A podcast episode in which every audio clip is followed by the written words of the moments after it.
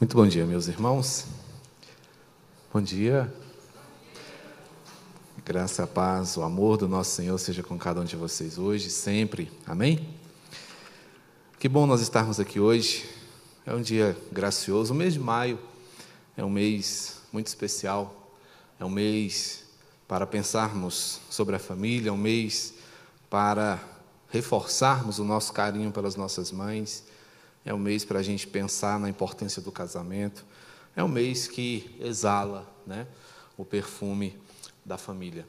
Que o Senhor nos ajude a caminharmos sempre firmes dentro dessa perspectiva familiar, entendendo que a família é um dos mais importantes instrumentos do Senhor para abençoar a sociedade. É da família que surgem todos os aspectos e desdobramentos sociais. Portanto, a família é o cerne, é ali que a nossa missão tem que começar. é? Que Ele nos dê a sua misericórdia, a sua graça, para que sejamos bem-sucedidos nisto. Que seja assim. Meus irmãos, vamos à carta de Tiago. Hoje nós pretendemos ser mais breves, e isso obviamente não quer dizer que seremos desleixados ou superficiais com o texto. Mas como os irmãos puderam perceber, a nossa escola hoje está mais objetiva, porque nós queremos, não é, com tranquilidade, estudar a palavra, mas também destinar um tempo é, que seja adequado para as homenagens que estamos preparando e ainda é, permitir aos irmãos que possam aproveitar, aqueles que puderem, é, um tempo com a sua família necessariamente com as suas mães. Que Deus assim nos conduza né, para que tudo seja feito dentro da mais perfeita ordem. Tiago, capítulo 1. Nós estamos estudando essa carta, começamos na semana passada, e Tiago ele tem alguns propósitos muito claros, ele tem objetivos muito bem definidos para o povo do Senhor no que diz respeito à caminhada da fé. Não é? Tiago ele tem como preocupação não é, a orientação do povo do Senhor no que diz respeito ao seu relacionamento com Jesus Cristo. É uma carta de teor não é, cristão. Ele vai abordar os aspectos vivenciais do cristianismo.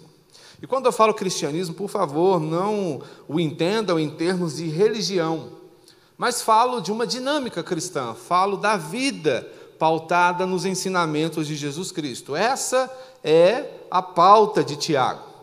Ele vai orientar, ele escreve para a igreja, ele vai encorajar a igreja, ele vai lembrar a igreja de que esta igreja tem em sua história um acontecimento marcante, e esse acontecimento é chamado de novo nascimento. São pessoas que conheceram, são pessoas que reconheceram o ensino de Jesus, amaram esse ensino e, a partir desse ensino, abraçaram uma nova dinâmica de vida. Sendo assim, Tiago agora diz: já que vocês nasceram de novo, é importante que vocês cresçam espiritualmente. É importante que vocês desenvolvam a fé que vocês abraçaram. É necessário que vocês tenham em mente essa perspectiva. Né?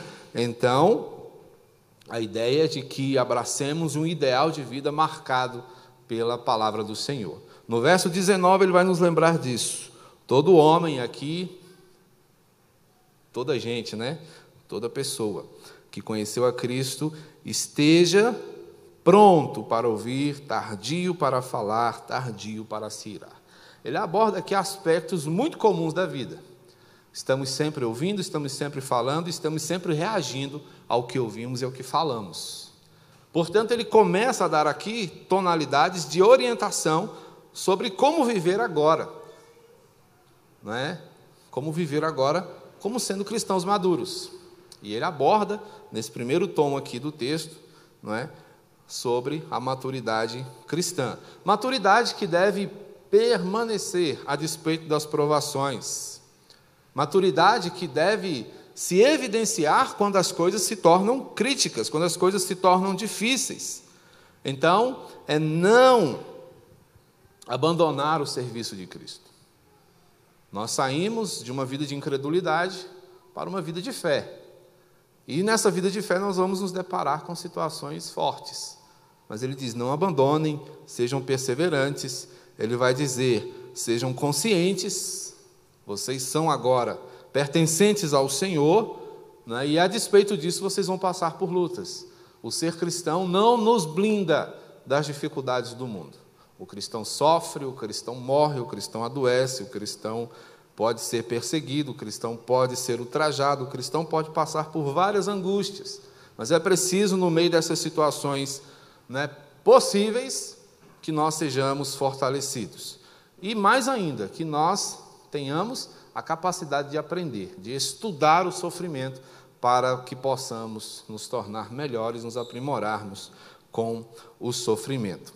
Sendo assim, o texto que nós temos hoje vai nos dar direcionamentos mais práticos sobre como desenvolver essa maturidade. Ele vai nos apresentar algo que só encontramos no Senhor e que será decisivo para que vivamos como o Senhor espera que nós vivamos, como cristãos maduros, como cristãos conscientes. Sendo assim, eu quero chamar a sua atenção para o texto de Tiago I, a partir do verso 5, e vamos ler até o versículo de número 12. Tiago capítulo 1, verso 5. Seguindo a leitura até o verso de número 12.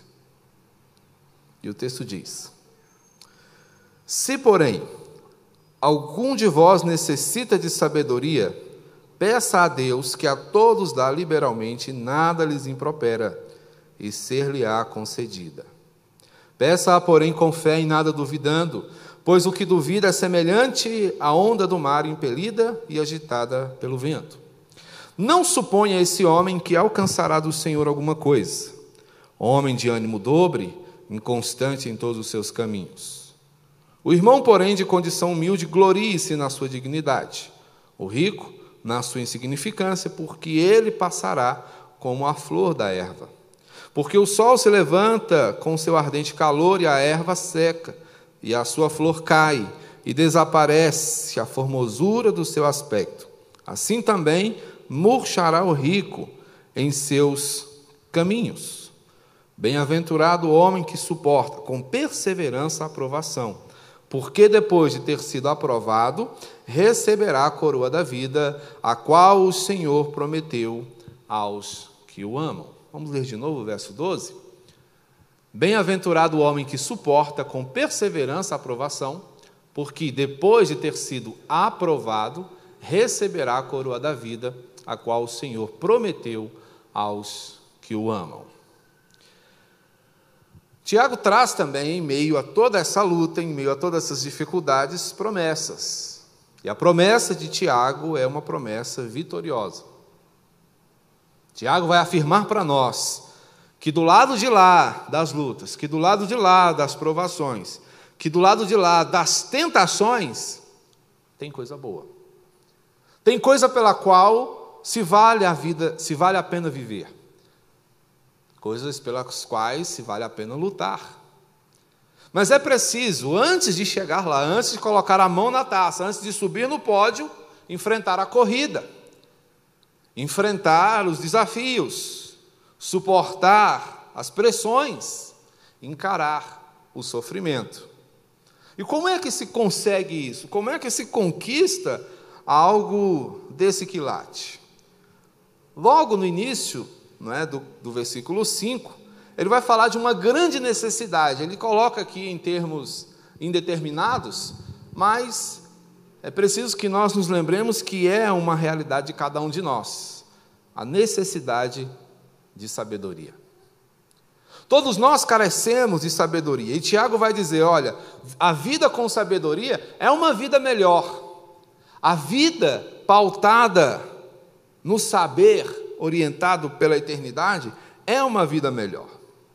Sabemos que a vida ela é constantemente recheada de desafios. Nós temos ao longo da nossa vida que enfrentar tentações. E as tentações, elas são uma maneira bem interessante de o cristão ser provado, porque a tentação ela é enganosa. A tentação ela se apresenta atraente.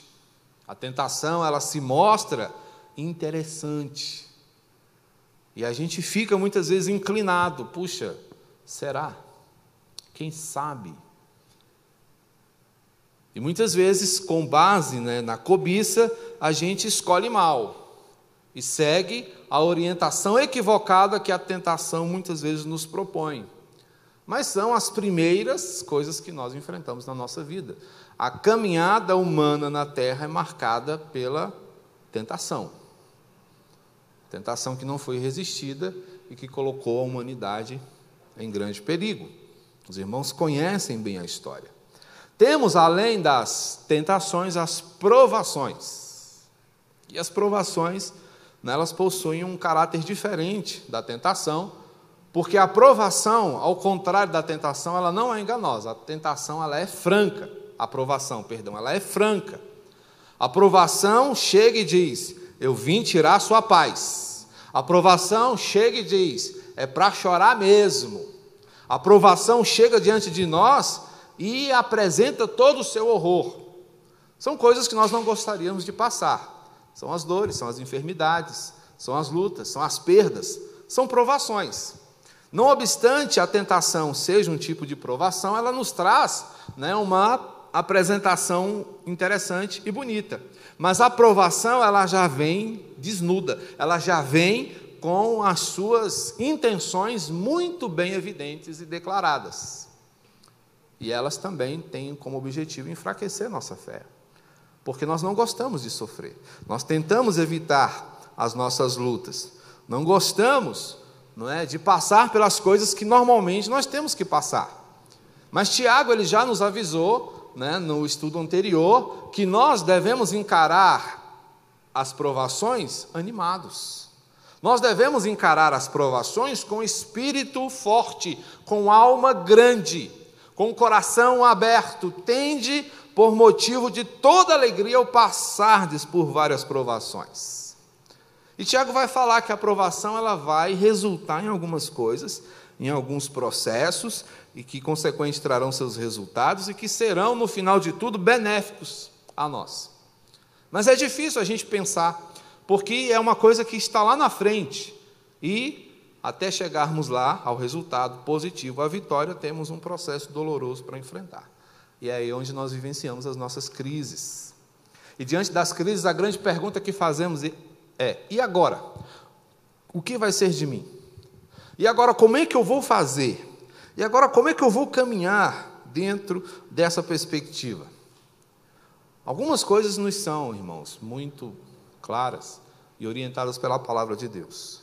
Diante de crises, tentações e provações, a recomendação do Senhor sempre versará no sentido da dependência, do encorajamento e do testemunho.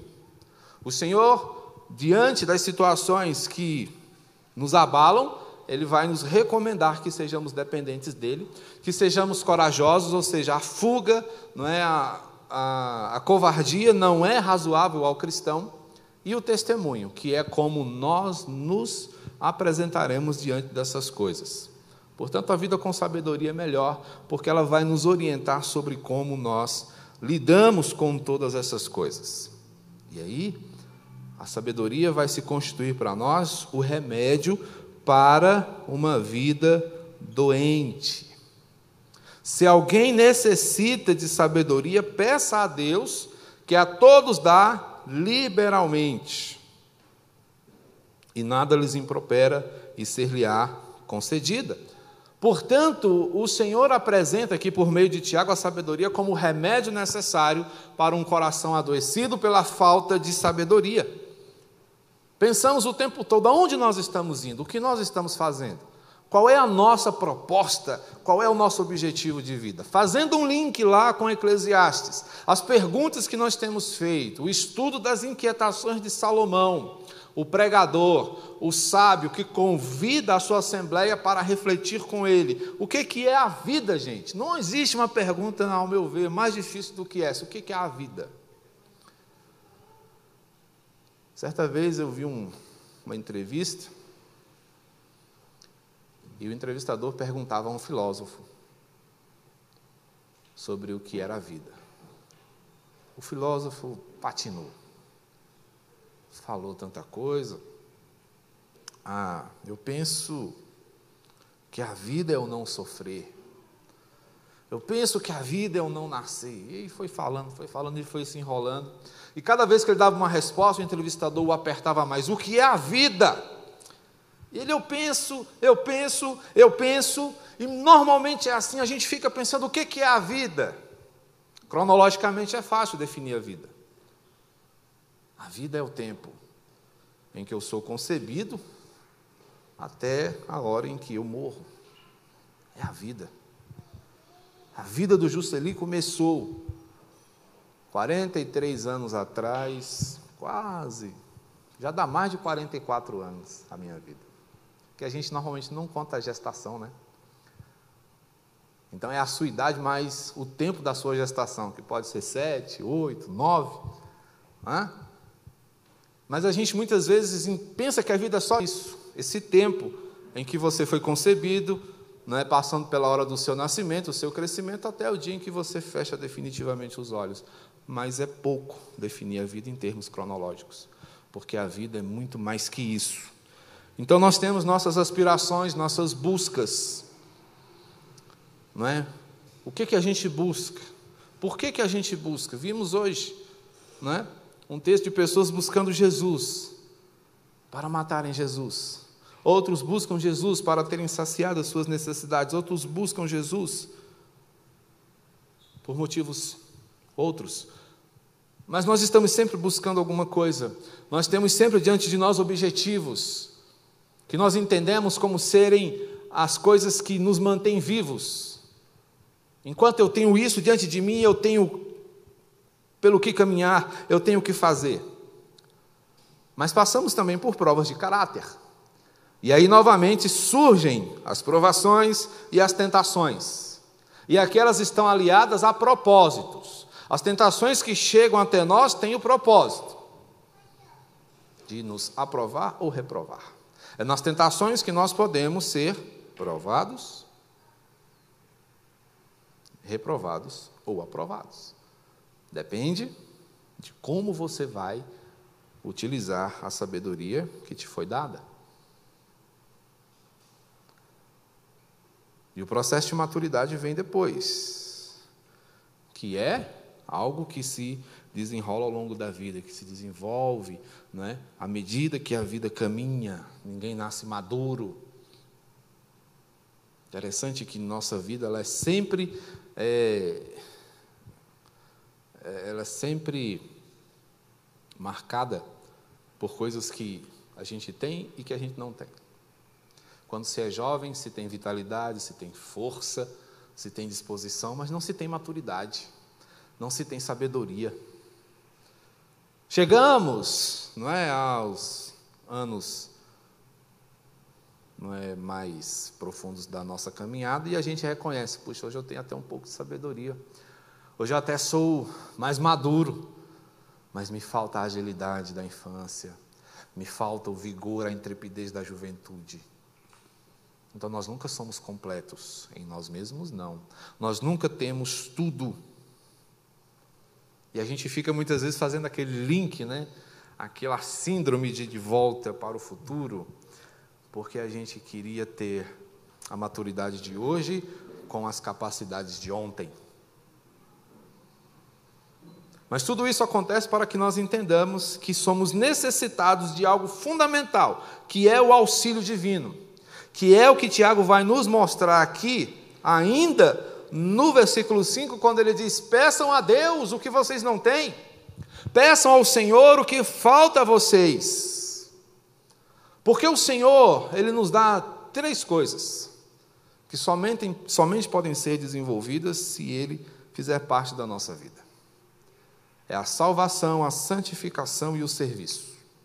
A salvação é algo que o Senhor desenvolve e executa por nós, é Ele quem nos salva. A santificação é algo que Ele faz em nós, é Ele quem nos conduz no caminho da santificação.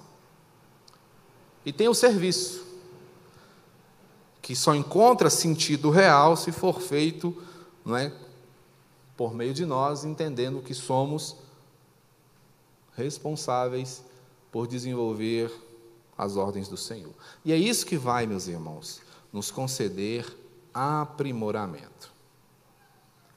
Então, se temos diante de nós grandes provações e o recurso eterno para que possamos atravessá-las é a sabedoria, nós precisamos entender cinco coisas aqui, que eu quero mostrar para você rapidinho. A primeira delas é que diante das provações, você precisa ter sabedoria. A sabedoria é algo imprescindível para que as provações sejam vencidas. Quando nós nos perguntamos, e agora? O que vai fazer diferença, o que vai robustecer a sua resposta, ou as respostas que você pode encontrar diante dessa inquietação da alma, é a sabedoria. Ela que vai te possibilitar ser alguém diferente. Do verso 6 ao verso 8, nós lemos o seguinte: Peça, porém, com fé, em nada duvidando, pois o que duvida é semelhante à onda do mar, impelida e agitada pelo vento. Não suponha esse homem que duvida que alcançará do Senhor alguma coisa, pois homem de ânimo dobre é inconstante em todos os seus caminhos.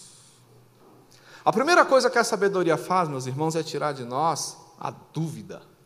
A primeira coisa que a sabedoria faz por nós é nos capacitar a olharmos para o Senhor como o nosso maior benfeitor. O Senhor é aquele que nos dá tudo o que nós precisamos. E um coração sábio vai saber, vai entender que Deus é plenamente confiável. Porque sabedoria é mais que conhecer. Muitas vezes nós confundimos sabedoria com inteligência. E ambas são completamente distintas. Inteligência, conhecimento é acúmulo de capacidades e de informação. A inteligência é a maneira como a gente processa tudo isso. Mas a pessoa inteligente não é necessariamente uma pessoa sábia. Isso é bem legal, é bem interessante da gente pensar, porque o sábio, diferentemente do inteligente, ele sabe o que fazer com todo o conhecimento que ele adquiriu. Essa é a grande perspectiva de Salomão, por exemplo, um homem como qualquer outro, mas dotado de uma sabedoria especialíssima. E é por isso que ele sofria tanto, porque ele conseguia entender as coisas de uma maneira plena. Portanto, o que nós precisamos é pedir ao Senhor. E eu gosto de afirmar o seguinte: que pedir sabedoria é a oração excelente. O que Tiago está nos orientando aqui é a fazer o que Salomão fez, peça a Deus sabedoria. Salomão não duvidou quando pediu, e Deus deu, e veio mais do que ele pediu. O Senhor lhe deu sabedoria, mas também lhe deu honra, lhe deu riquezas, lhe deu tudo. Isso porque a sabedoria, irmãos, é básica, e não entenda a básica como uma coisa não é pequena. Empobrecemos tanto o significado das palavras hoje, mas algo básico, é algo fundamental, é algo sem o qual o resto não pode ser feito. Sabedoria é básico. Portanto, se nós temos sabedoria, nós podemos desenvolver uma fé que agrada ao Senhor, porque ela vai nos levar a compreender que a nossa vida nos foi dada para a glorificação do nome do Senhor, para o cumprimento da Sua vontade, para que discernamos as coisas que nos são propostas, para que entendamos o porquê do conflito, para que entendamos o porquê das capacitações e para que entendamos qual é a nossa missão. Portanto, a recomendação da palavra do Senhor é essa: peça na fonte, busque na fonte. Você só poderá encontrar sabedoria em alguém que é sábio. E não há ninguém tão sábio quanto o Senhor. É dele que vem toda a sabedoria que eu e você precisamos.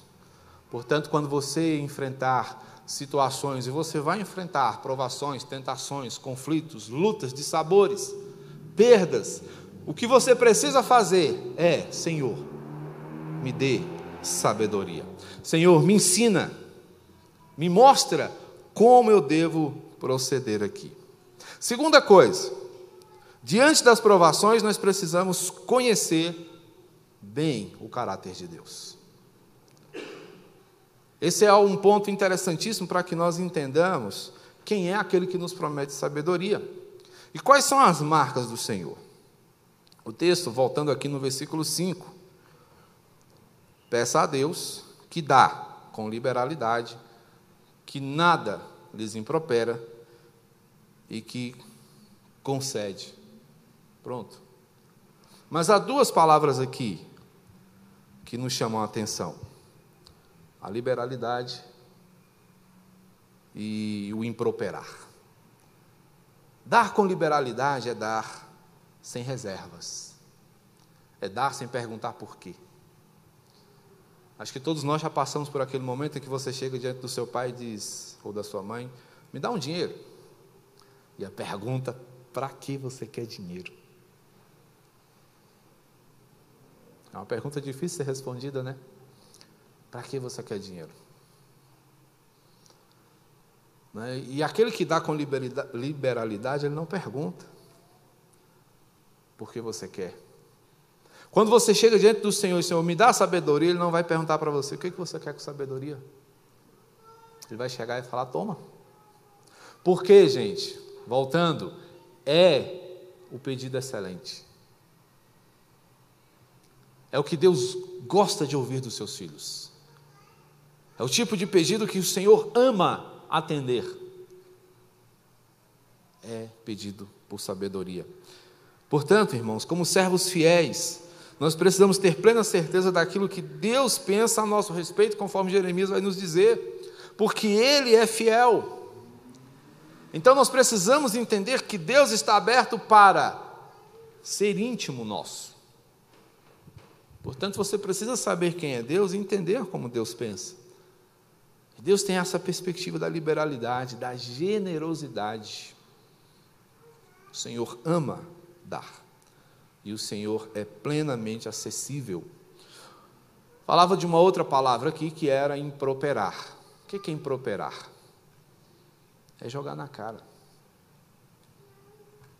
É dizer para alguém que de repente pede alguma coisa: você não precisa disso porque você já tem tudo que te é suficiente. Ou então dizer: ó, estou te dando porque eu posso, estou te dando porque você precisa, isso é jogar na cara. O Senhor não faz isso. O Senhor já sabe que você necessita, o Senhor já sabe que ela é importantíssima para que você seja uma melhor pessoa, um melhor cristão. Portanto, o Senhor não vai jogar na sua cara o fato de você olhar para Ele e dizer: Senhor, dá-me sabedoria. É quase possível a gente ver o Senhor sorrindo e nos dando a sabedoria necessária. Experimente. Ao invés de muitas vezes tentar resolver as coisas do seu próprio jeito, dispa-se do seu orgulho e clame ao Senhor: Senhor, e agora? Me dá sabedoria para eu fazer o que eu tenho que fazer? Me dá sabedoria para que eu possa viver a minha vida cristã, me dá sabedoria para o meu casamento, me dá sabedoria para a minha vida profissional, me dá sabedoria, Senhor, para os meus relacionamentos, para as minhas amizades, enfim, para tudo. Então você precisa saber quem é o Senhor. E o nosso Deus, Ele é generoso, o nosso Deus é Pai, o nosso Deus é acessível, nosso Deus nos acolhe. Então é importantíssimo que você se lembre que diante das provações você precisa de sabedoria, mas que você também precisa saber quem é o Senhor.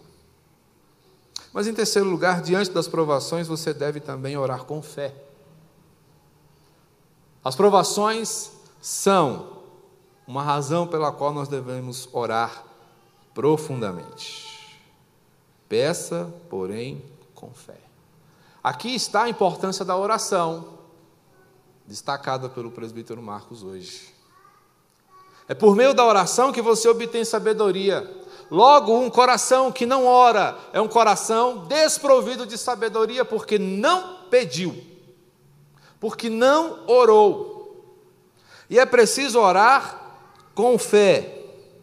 E a pegada do Senhor, meus irmãos, é a seguinte: é crer para ver. A tônica do mundo é oposta, é ver para crer. Ah, aconteceu, eu vejo. Tem milagre nessa igreja, eu vou para lá. Mas nós não, estamos aqui buscando fé, buscando, buscando confiar para então podermos ver.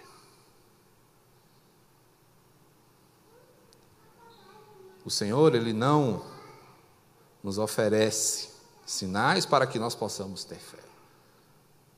Temos o diálogo de Jesus com Tomé, que quis enfiar o dedo nas feridas de Jesus para ver se é ele mesmo. Deixa eu ver se isso aí não é maquiagem. Deixa eu ver se isso não é efeito especial. Quando ele enfiou o dedo na ferida, se estremeceu todo, se ajoelhou, Senhor. Jesus olha para ele com aquela cara assim, imagina. Uai, agora você creu?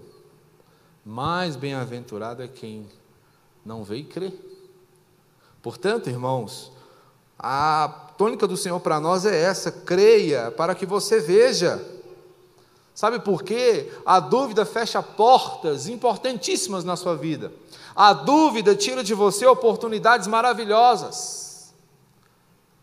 E a dúvida vem acompanhada de uma série de coisas, como a ansiedade, a pressa, o deixa que eu faço, ah, eu não dou conta de ficar sentado esperando. Fé não é ficar sentado esperando. Fé não é inatividade.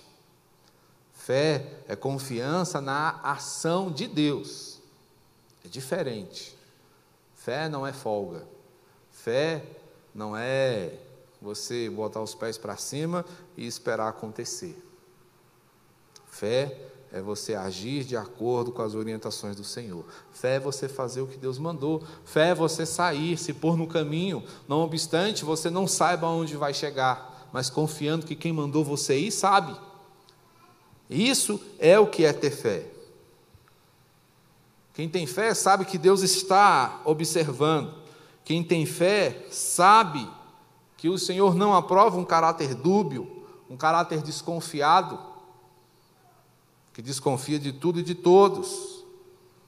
Um caráter assim um caráter desorientado, porque ele vive buscando uma segurança que ele nunca encontra e se depara com o maior dos terrores, que é o silêncio de Deus.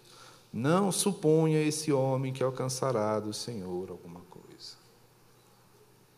O que está dizendo aqui, meus irmãos, é que o Senhor quer ouvir a sua oração. Há um erro teológico gravíssimo que é cometido exatamente pelas pessoas que deveriam ter a maior compreensão da soberania e do conhecimento do Senhor acerca de nós. Eu não preciso orar porque Deus já sabe. Deus sabe. Mas Deus quer ver a sua dependência. Deus quer que você se coloque de joelhos diante dele, Deus quer que você o busque, Deus quer que você o ame, Deus quer que você reconheça a sua necessidade. O caráter dúbio, o caráter que não confia, o coração que não descansa, é um coração que recebe como resposta o silêncio de Deus. Deus não responde. E por que Deus não responde? Porque não foi pedido nada. Jesus, quando falava de oração, ele falava: gente, o negócio é a insistência. Ore, ore mais, ore mais um pouco, ore sempre. E ore, mesmo que você não receba, lá na galeria da fé, está cheio de gente que morreu sem ver, mas gente que morreu crendo, gente que morreu orando, gente que não se permitiu abalar ou se abater, mas continuou firme, porque sabia que Deus não estava em silêncio e que Deus não estava inativo, porque tinham fé. Então, fé é certeza. Nós confiamos nas equações, nas ciências exatas, mas o Senhor nos chama a confiar nas promessas. Então, fé é certeza de quê, pastor? Certeza da atenção do Senhor, certeza da sua atuação constante, certeza da vitória. Portanto, É isso que o Senhor espera que nós façamos diante das provações, que nós sigamos confiando.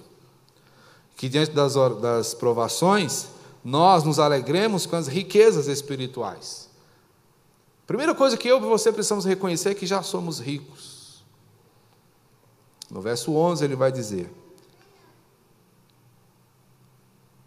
O sol se levanta com o seu ardente calor, a erva seca, a sua flor cai e desaparece a sua formosura, desaparece a formosura do seu aspecto. Assim também se murchará o rico em seus caminhos. No verso 9, ele vai dizer: o, irmão, porém, de condição humilde, glorie-se na sua dignidade, e o rico na sua insignificância, porque ele passará como a flor da erva. Então, o que o Senhor está dizendo para nós aqui é o seguinte: nós somos ricos na pobreza e que vivemos sempre em meio à desigualdade. As provações, no entanto, elas são igualitárias. A provação ela coloca o rico e o pobre na mesma frequência. Ambos são passíveis de sofrimento. E essas inadequações elas são utilitárias para que nós entendamos que quando utilizamos mal aquilo que o Senhor nos dá, nós incorremos em escravidão, idolatria. E aí vem a pergunta para nós: o que que pesa mais? O que que é mais importante para mim? O bolso ou o coração? Onde é que eu estou colocando a minha riqueza, os meus recursos? Se eles estiverem no bolso, significa que eles estão prontos para serem utilizados da melhor maneira. Mas se eu os coloco no coração, eu estou dizendo: eles são o meu Deus. É neles que eu confio. Portanto, nós precisamos pensar sobre como nós estamos lidando com as coisas que nós recebemos.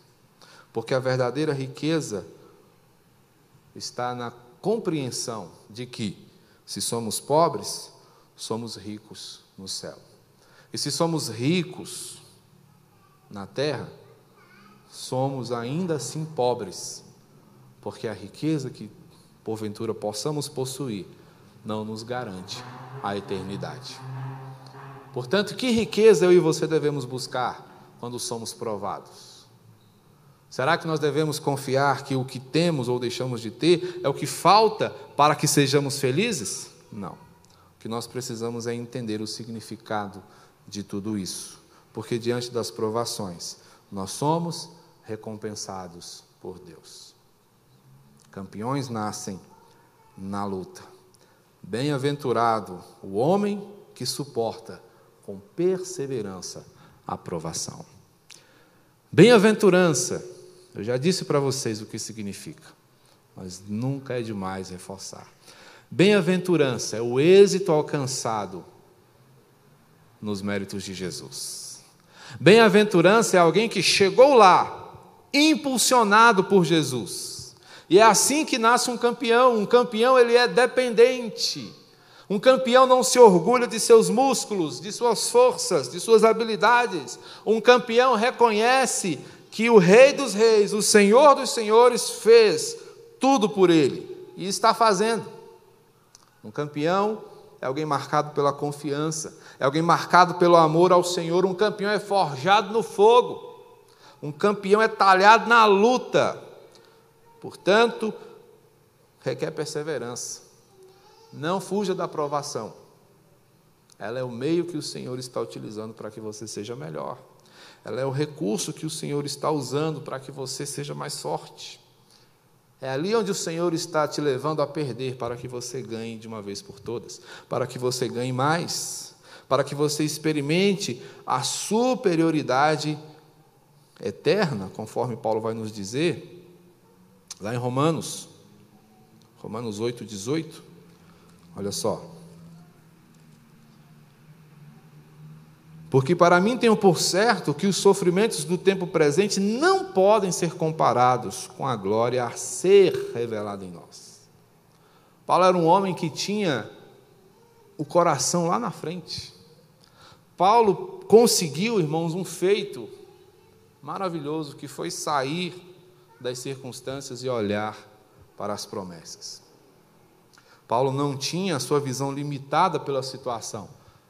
Paulo tinha os seus horizontes ampliados pelas promessas do Senhor. Portanto, é essa superioridade que eu e você devemos buscar. O céu, irmãos, não é o limite, ele não possui limites. E é para lá que nós vamos. A disposição né, das promessas do Senhor são indicativos da sua graça, que nos conferem força, amor e presença. O Senhor não desistiu. E você? Como você reage diante das situações? O quanto as circunstâncias têm refreado o seu ânimo, têm amortecido a sua esperança?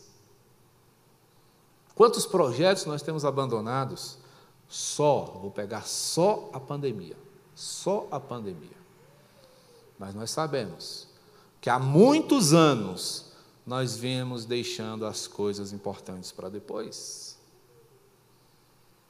A pandemia veio revelar o que era importante em nosso coração. Ela veio mostrar. Mas há muito tempo nós estávamos negligenciando a família, nós estávamos negligenciando a fé, nós estávamos negligenciando a oração, nós estávamos negligenciando o amor há muito tempo. A pandemia só veio mostrar para mim e para você. Ela sim veio jogar na nossa cara como nós temos vivido vergonhosamente diante do Senhor. Pega para mim também. Quando me perguntam, você engordou, Jusceli? Pandemia. Pandemia nada. Foi a minha boca. Foi os meus olhos que não pode ver um pão. Foram as minhas decisões. Está indo na igreja, fulano? Não, pandemia. Não é não. Não é não. É porque deixou de ser importante para nós há muito tempo, em algum lugar. E a gente precisa ouvir sem ofensa, o que Jesus fala: volta lá onde você parou, volta lá onde você caiu. Não é assim que a gente faz quando perde a chave? Você sai refazendo o caminho, deixa eu ver, eu passei aqui, eu fui aqui, ah, depois eu fui lá. O que Jesus fala para nós fazermos é exatamente isso. Volta onde você parou, volta onde você caiu, volta onde você perdeu, refaz o caminho para você perceber qual é o problema. Essa, meus irmãos, é a nossa perspectiva e é por isso que nós precisamos de sabedoria. É por isso que nós precisamos de entendimento para podermos chegar aonde o Senhor quer que nós cheguemos. Portanto, irmãos, Viver com sabedoria é uma recomendação do Senhor. A vida com sabedoria é uma vida melhor. Isso não quer dizer que seja uma vida mais fácil. Mas em toda dificuldade que você atravessar, se você tiver sabedoria, você pode estar certo. O Senhor estará com você. Amém, gente? Amém. Não é fácil de ouvir. Não é fácil pensar nisso. Mas nós não estamos aqui para sermos adulados. Nós estamos aqui para sermos confrontados. Eu e vocês. A palavra do Senhor me confronta. Confronta a sua igreja. Confronta. E a gente fica perguntando muitas vezes: por que tarda tanta coisa? Por que tarda o avivamento? Por que tarda a conversão? Existem muitas razões e todas elas são responsabilidade nossa porque somos tardios em muita coisa. Somos tardios em crer, somos tardios em confiar no Senhor. Que Ele derrame sobre nós a sua misericórdia. Vamos orar? Oh Deus Santo, tem misericórdia de nossas vidas, Pai. Como somos necessitados de sabedoria. Como precisamos, ó Deus, conhecer a tua vontade. Como precisamos, meu Pai, entender a tua mente. E ao Senhor, a nossa vergonha é grande porque o Senhor não se esconde, o Senhor é acessível, o Senhor se revela, o Senhor se mostra. Mas infelizmente, ó Deus, o nosso interesse é pequeno. Perdoa-nos, Senhor, e dá-nos, Pai, o verdadeiro interesse. Dá-nos, ó Deus, a verdadeira vontade de buscar a tua face. Se conosco, em nome de Jesus. Abençoa a tua igreja, abençoa os teus filhos. Enche-nos, ó Deus, do teu poder, da tua graça, da tua misericórdia. Derrama, Senhor, sobre nós porção dobrada do teu espírito. Planifica-nos, ó Deus, de ti mesmo, Senhor. Faz assim, Pai, em nome do Senhor, para a glória do Senhor, para a nossa edificação e bênção. Amém.